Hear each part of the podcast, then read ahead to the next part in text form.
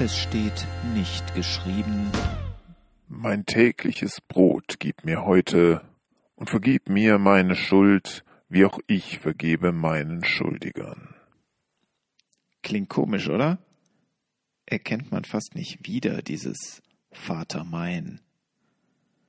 Nein, natürlich ist es eigentlich aus dem Vater unser und lautet Unser tägliches Brot gib uns heute und vergib uns unsere Schuld, wie auch wir vergeben unseren Schuldigern. Matthäus 6, Verse 11 und 12.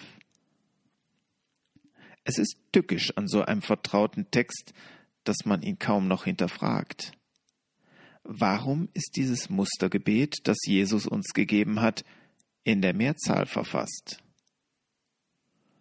Wenn man es als Paar oder als Familie spricht, fällt es weniger auf. Aber auch ein Single spricht in seinem Kämmerlein unser tägliches Brot. Wer sind denn die anderen in diesem uns?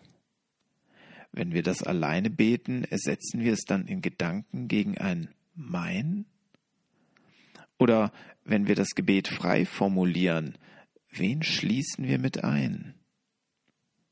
Und wessen Schuld bringe ich da vor Gott? Für wen bitte ich um Vergebung?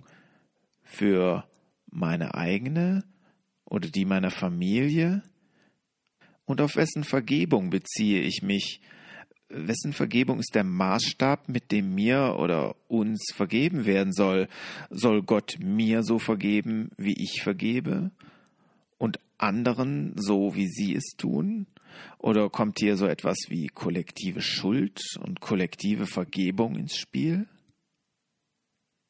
Es ist schon erstaunlich, wie es Jesus immer wieder um den Glauben des Einzelnen geht, wie betont wird, dass die Grenze zwischen Errettung und Verdammnis mitten durch die engsten Beziehungen verlaufen kann, doch im Gebet sollen wir offenbar als Gemeinschaft denken.